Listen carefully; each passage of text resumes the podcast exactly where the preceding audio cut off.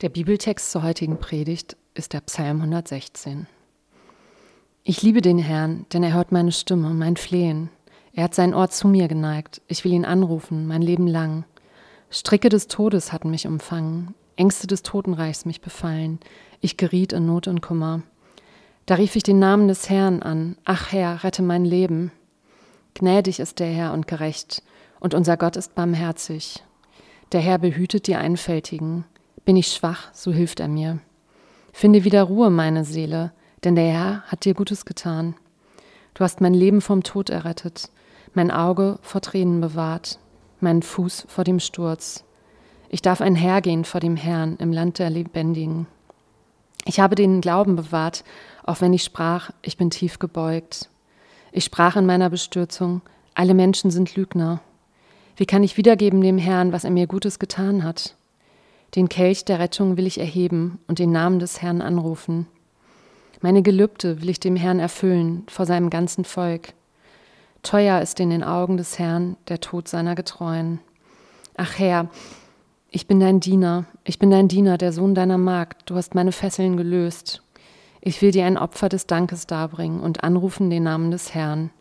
Meine Gelübde will ich dem Herrn erfüllen vor seinem ganzen Volk in den Vorhöfen am Haus des Herrn, in deiner Mitte, Jerusalem. Halleluja. Ja, einen schönen guten Morgen auch von mir und ich bete zu Beginn der Predigt.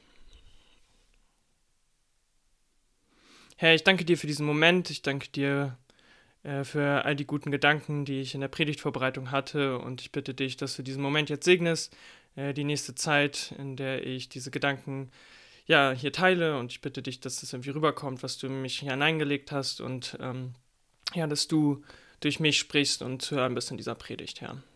Amen. Ja, wir befinden uns aktuell in der Predigtserie Barmherzigkeit. Barmherzig, das ist auch das Thema unserer Fastenzeitaktion, die wir zusammen mit dem Berlin-Projekt machen. Und auch die Predigten drehen sich so um das Thema Barmherzig, Barmherzigkeit. Ja, wir haben in den letzten Wochen schon einige Predigten zu dem Thema gehört, über die Barmherzigkeit Gottes, wie Gott uns berührt und uns damit einen barmherzigeren Blick für uns und auch für unsere Mitmenschen schenkt. Und ähm, gehört, wie Barmherzigkeit irgendwie im Alltag aussehen kann, wie wir in unserem Alltag auch barmherziger sein können. Und diese Woche ist das Thema Beten und Gott hinhalten. Und in der, Vorbereitung, in der Vorbereitung auf diese Predigt bin ich auf diesen Bibeltext gestoßen, auf diesen Psalm 116. Und der passt erstmal grundsätzlich ganz gut, weil ein Psalm erstmal ein Gebet ist. Und dann passt dieser Psalm auch nochmal doppelt, weil es nicht nur ein Gebet ist, sondern äh, dieser Beter in diesem Gebet sich an eine Situation erinnert, in der er in einer Krise war und dort auch zu Gott gebetet hat und er dann äh, Gottes Hilfe und Rettung erfahren hat. So, und schlussendlich führt ihn das dazu, dass er in Vers 5 sagt, ja, Gott ist gnädig, Gott ist barmherzig. So, er, er hat irgendwie Gottes äh, Wirken, Gottes Hilfe so erlebt, dass er das Gott zuschreibt, dass er barmherzig ist. So, und am Ende jubelt er und ruft Halleluja. Und ich fand diesen Text echt wirklich super spannend, habe da echt ein paar spannende Punkte äh, für mich selber so rausgefunden und habe so eine neue Perspektive nochmal äh, auf das Thema Gebet bekommen und ich hoffe, dass ich euch da so ein bisschen mit reinnehmen kann. Und ähm, ich werde es so machen, dass ich jetzt erstmal über die Situation sprechen werde, über die Situation, die der Beter hier beschreibt, ja, äh, wo er so in dieser Krise war und zu Gott gerufen hat, zu Gott gebetet hat. Und dann in einem zweiten Teil der Predigt werde ich über die Hilfe Gottes äh, reden, die er ihm geschenkt hat, wie er ihn gerettet hat und aus diesem Loch herausgeholfen hat.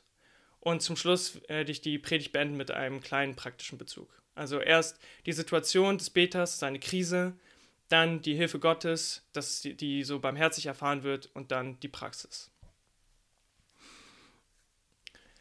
Ja, er beschreibt die Situation so, dass er dem Totenreich nahe war, dass der Tod so die Schlingen schon um ihn gegriffen hat und das ist jetzt irgendwie so voll die bildliche Sprache, das ist halt so Psalmsprache, ist irgendwie so bildlich und trotzdem nutzt es ein Bild, womit ich jetzt irgendwie nicht so ganz viel anfangen kann.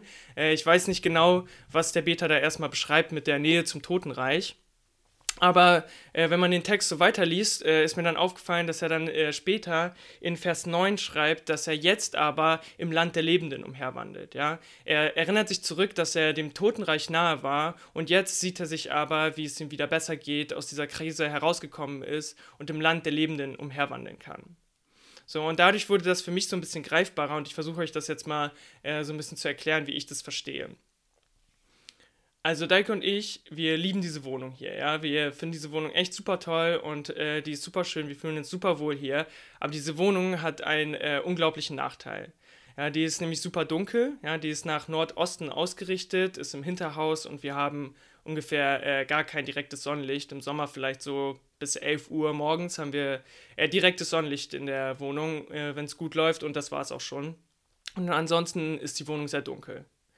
Und dann passiert es so, wenn man so vormittags oder vielleicht in Lockdown-Zeiten auch erst mittags, nachmittags das erste Mal äh, rausgeht, so vor die Haustür tritt, dann äh, strahlt einen die Sonne an und äh, ich muss mich erstmal so ein bisschen an das Sonnenlicht gewöhnen und komme erstmal so klar.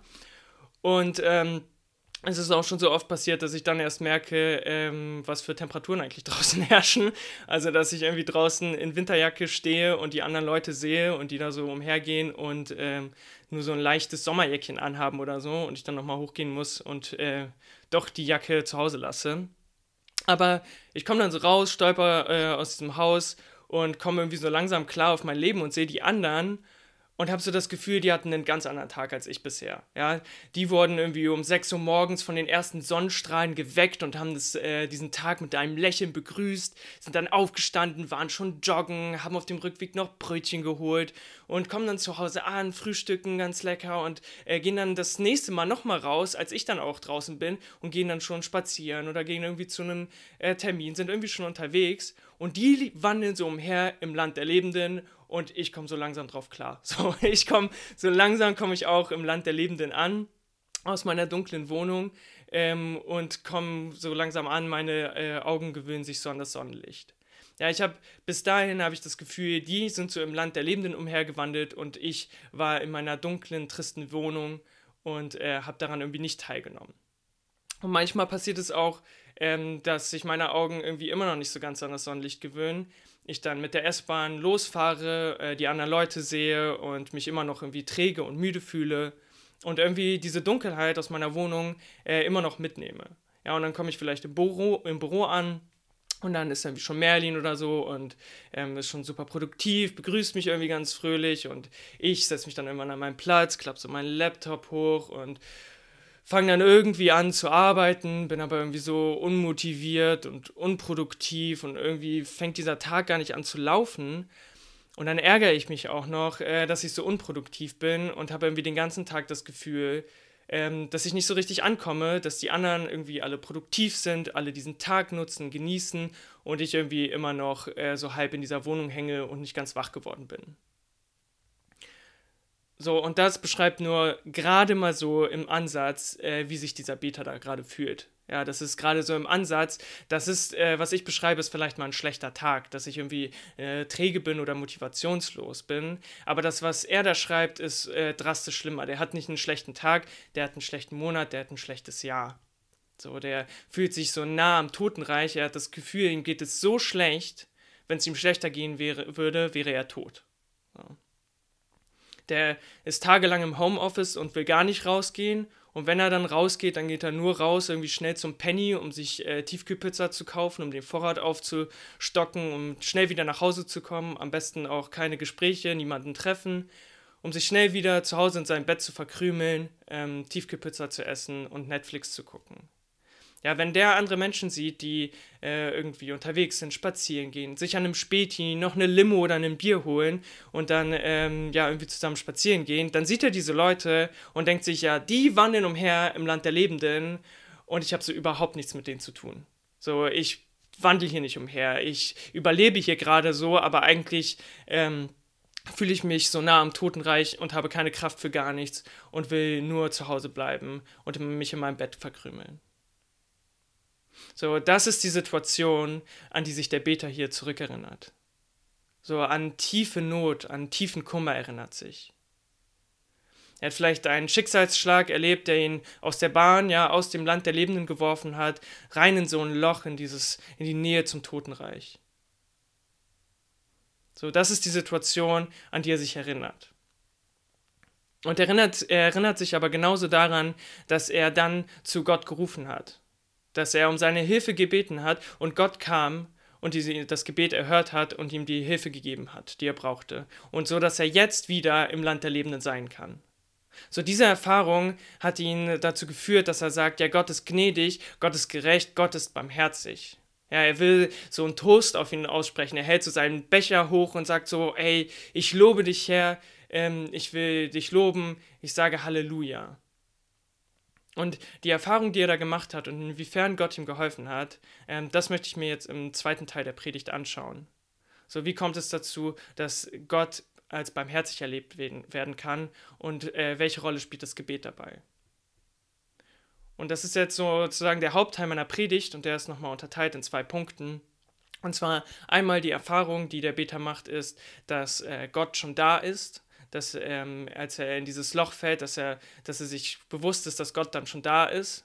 Und der zweite Punkt, wie Gott ihm dann hilft und dass es ähm, nicht ein einmaliges Eingreifen, sondern ein wiederholendes, ja vielleicht sogar begleitendes Handeln Gottes ist.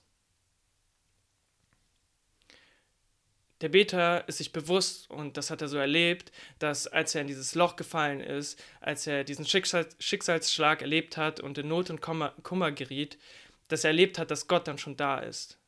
Das schreibt er so in Vers 15. Er schreibt, teuer ist in den Augen des Herrn der Tod seiner Getreuen. Ja, wieder geht es bei Tod jetzt nicht darum, wirklich, dass, ähm, dass er das Leben verloren haben muss, damit äh, das Gott teuer ist oder so, sondern wieder, dass es um einen Schicksalsschlag geht, der einen irgendwie trifft und vielleicht in Not und Kummer äh, bringt. So, und das schreibt er so, weil er das erlebt hat. Er hat erlebt, dass als er das schon erlebt hat, als er diesen Schicksalsschlag, als er ihn getroffen hat und in dieses Loch gefallen ist, dass Gott das schon bewegt hat und beschäftigt hat. Dass Gott das berührt, wenn Dinge uns verletzen. Wenn wir in so ein Loch fallen und dass Gott schon da ist. So ähnlich hat das Margot Kiesmann, die ehemalige Landesbischöfin von Hannover und ehemalige Ratsvorsitzende der EKD 2010 gesagt. Sie hat gesagt, Du kannst nicht tiefer fallen als in Gottes Hand. Und ich habe diesen Satz jetzt schon öfter gehört und mittlerweile hat der Satz eigentlich so ein negatives Geschmäckle bekommen für mich. Ich hatte das Gefühl, dass dieser Satz gesagt wird, irgendwie um eine Situation zu beschönigen. Ja, dass so ein Fall ja gar nicht schlimm sein kann, weil wie schlimm kann es schon sein, in Gottes Hand zu fallen? Aber eigentlich versucht dieser Satz nicht zu beschönigen. Eigentlich sagt dieser Satz genau dasselbe aus wie Vers 15. Er versucht nicht äh, auszublenden, dass man fällt und dass es auch ein Sturz ist, der wehtut und unangenehm ist. So, aber was dieser Satz ausdrückt, ist dasselbe wie Vers 15, dass Gott uns niemals da alleine lässt. Dass Gott das nahe geht, dass Gott das berührt, äh, wenn uns etwas verletzt und aus der Bahn wirft und in so ein Loch wirft. Dass Gott schon da ist.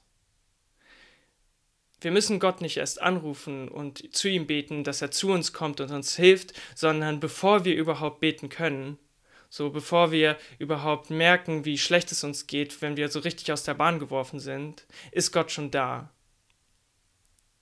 So was dieser Vers ausdrückt ist, Gott liebt uns und ist äh, so empathisch und kann mitfühlen, dass äh, wir aus der Bahn geworfen werden und in so ein Loch fallen, dass ihm das nahe geht und er uns dann beisteht. So, das alleine ist aber auch noch nicht die Hilfe, die äh, der Psalmist hier beschreibt. Ja, das ist noch nicht das, was er meint, Gott hat mir Gutes getan. Er beschreibt es ja so, dass er Gott angerufen hat und Gott ihm dann Hilfe und Rettung geschenkt hat. Und je länger ich mich mit dem Text beschäftigt habe, umso mehr habe ich gemerkt, dass ich das trotzdem nicht ganz begreifen kann, was da genau passiert ist. So, der, der Text, der Beter drückt nicht genau aus, wie diese Hilfe, wie das Gute, was Gott ihm getan hat, jetzt eigentlich aussieht. Aber einen kleinen Hinweis habe ich darauf gefunden und das wird halt durch die deutsche Übersetzung so ein bisschen schwieriger, das zu greifen, weil die Verbformen, die hier benutzt werden, haben so eine Zeitform, äh, die ausdrücken, dass es nicht nur ein einmaliges Geschehen ist, sondern dass es so ein wiederholendes, langfristiges Handeln Gottes ist ja, um in diesem Lochbild zu bleiben und auch äh, von dieser Hand, von der Margot spricht, ja, ist es nicht so, dass Gott einmal in dieses Loch gegriffen hat und den Psalmisten äh, mit einem Schlag aus diesem Loch herausgeholt hat und wieder in dem Land der Lebenden abgesetzt hat, sodass er da umherwandeln konnte, sondern ist es so ein begleitendes Handeln Gottes. das, was der Beter erlebt hat, ist, dass Gott da war, als er Not und Kummer hatte. Dass er Gott anrufen konnte und ihm, mit ihm das teilen konnte. Dass er ihm sagen konnte, wie schlecht es ihm geht und dass Gott ein offenes Ohr für ihn hatte. Das ist die Hilfe, die der Beter hier erlebt hat. Und das ist eigentlich der Kern dieses Textes. Das ist das, was er erlebt hat. Das ist das, was ihn in so Jubel ausbrechen lässt. Dass er erlebt hat, dass er in diesem Loch war, Gott ihn schon dort empfangen hat, aufgefangen hat und ihn dann begleitet hat in seiner Not und ein offenes Ohr für ihn hatte. Und ich finde das wirklich ähm, eine mega geile Botschaft. Das ist für mich einfach das, was mich immer wieder anspricht, äh, wenn ich äh, die Evangelien lese und die Bibel lese dass Gott sich so sehr um die Menschen kümmert und eine Beziehung zu uns haben will und bei uns ist und uns begleitet. Ja, ich sage das auch immer wieder, wenn ich das Abendmahl einleite, dass für mich das so der Kern ist, dass äh, Gott in Jesus Mensch geworden ist, dieser Welt begegnet ist, Menschen begegnet ist. Und das ist für mich so wichtig und so gut. Und trotzdem fühle ich mich mit dieser Aussage irgendwie immer noch so ein bisschen vertröstet.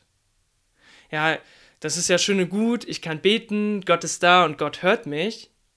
Aber Gott ist doch so groß, warum kann er nicht einfach mal das so machen? So, warum kann er nicht in dieses Loch greifen, mich rausholen und wieder in das Land der Lebenden schicken?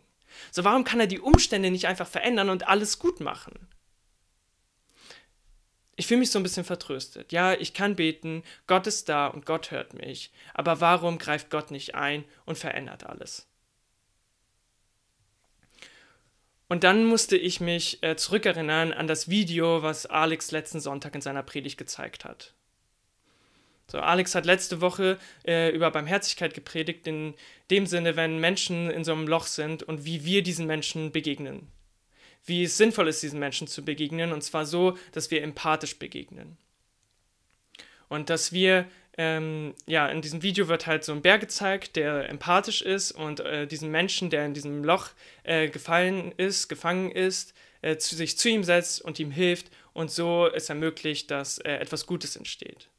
Und ich möchte das Video jetzt gerne noch einmal äh, abspielen, aber diesmal so, dass wir uns das anschauen und den Bären nicht als Vorbild für uns sehen, sondern den Bären betrachten so, als wenn er Gott wäre und so, wie Gott handelt und wie Gott für diesen Beter gehandelt hat.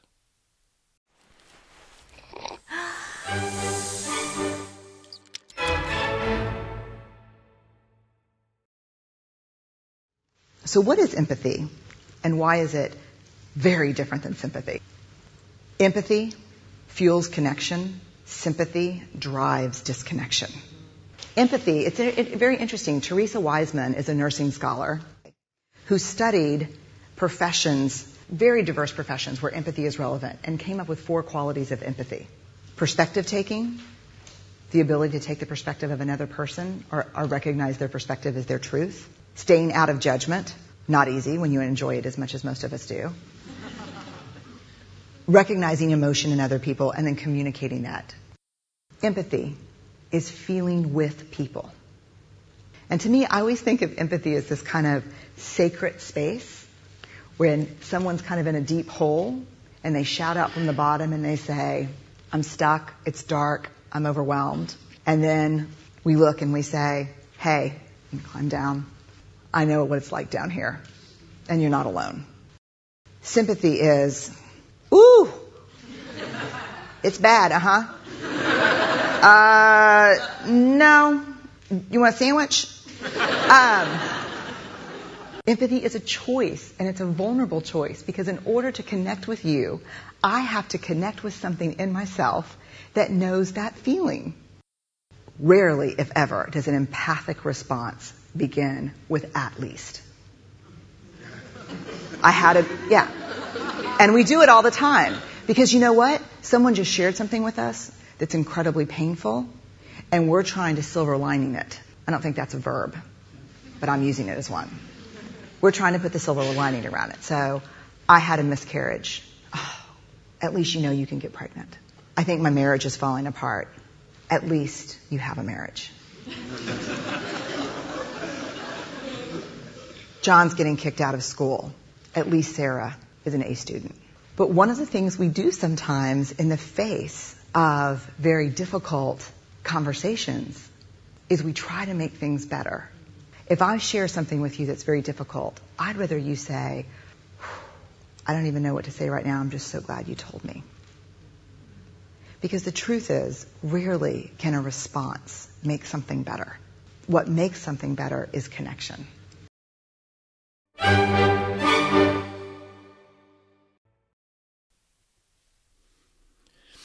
Als ich das Video das erste Mal äh, letzte Woche gesehen habe ne, im Gottesdienst, hm, da habe ich gedacht, ja, genau das ist es, wie ich behandelt werden möchte. So, wenn es mir schlecht geht, wenn ich so einen schlechten Tag oder eine schlechte Woche habe und ich mich irgendwie zu nichts aufraffen kann, dann möchte ich so behandelt werden, wie dieser Bär diesen Hasen behandelt oder diesen Fuchs. so, ich möchte, dass jemand sich zu mir setzt und es einfach mit mir aushält mir zuhört und mich vielleicht einfach in den Arm nimmt.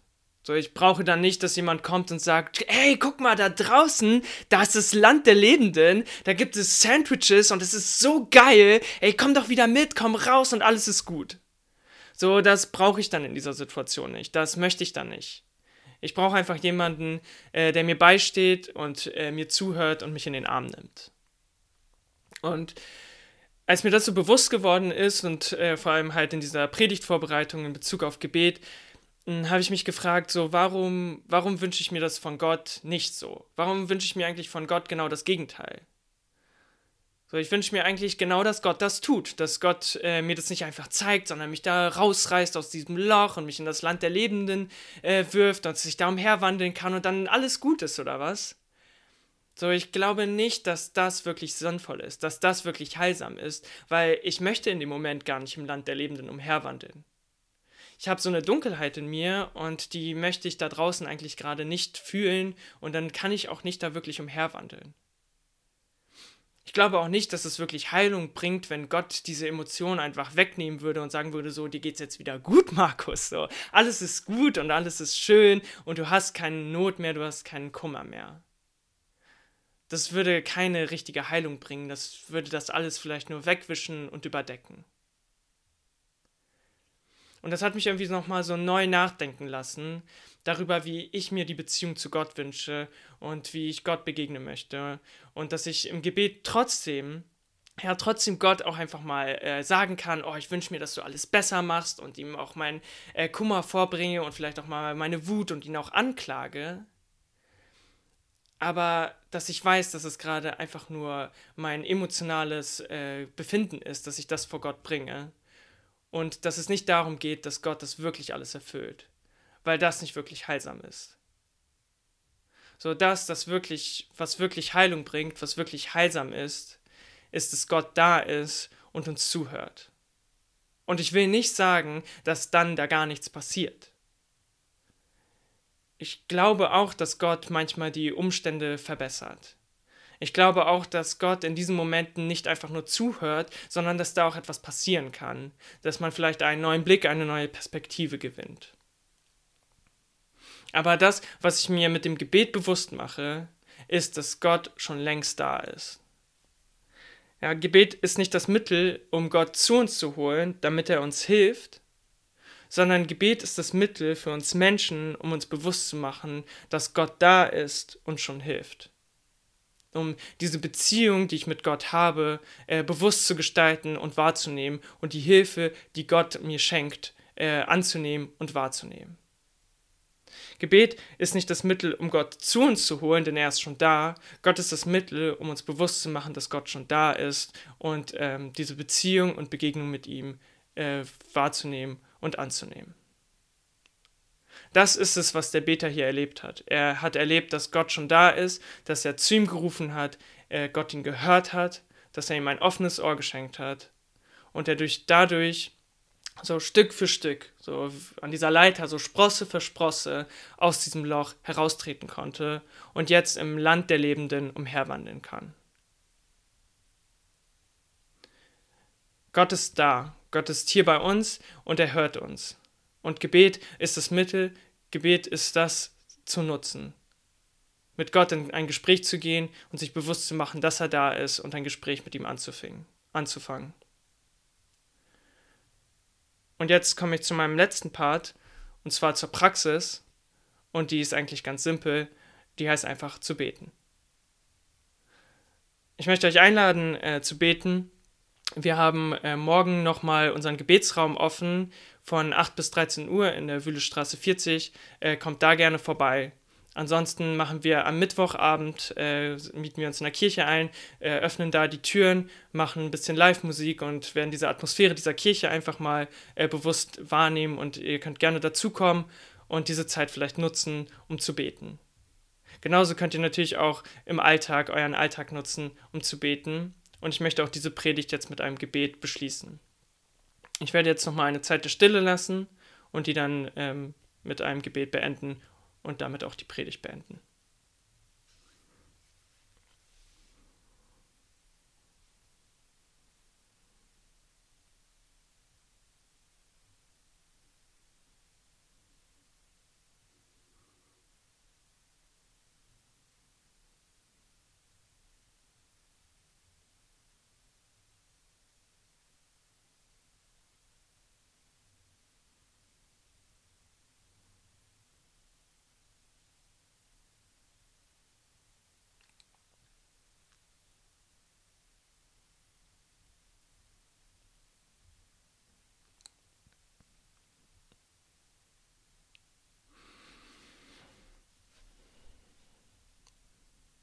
Ja, Herr, ich danke dir dafür, dass du da bist. Ich danke dir dafür, dass du bei jedem und jeder Einzelnen da bist und uns ein offenes Ohr schenkst. Ich danke dir dafür, dass wir mit all dem, mit all unserem Kummer, mit all unserer Not, aber auch mit all unserer Freude zu dir kommen können und du in jeder Situation ein offenes Ohr für uns hast. Ich bitte dich darum, dass wir uns das bewusst machen, dass wir das nicht vergessen, sondern erleben dürfen, dass du da bist und es ähm, nutzen und ein Gespräch mit dir anfangen und dann eine tiefe Begegnung mit dir kommen. Amen.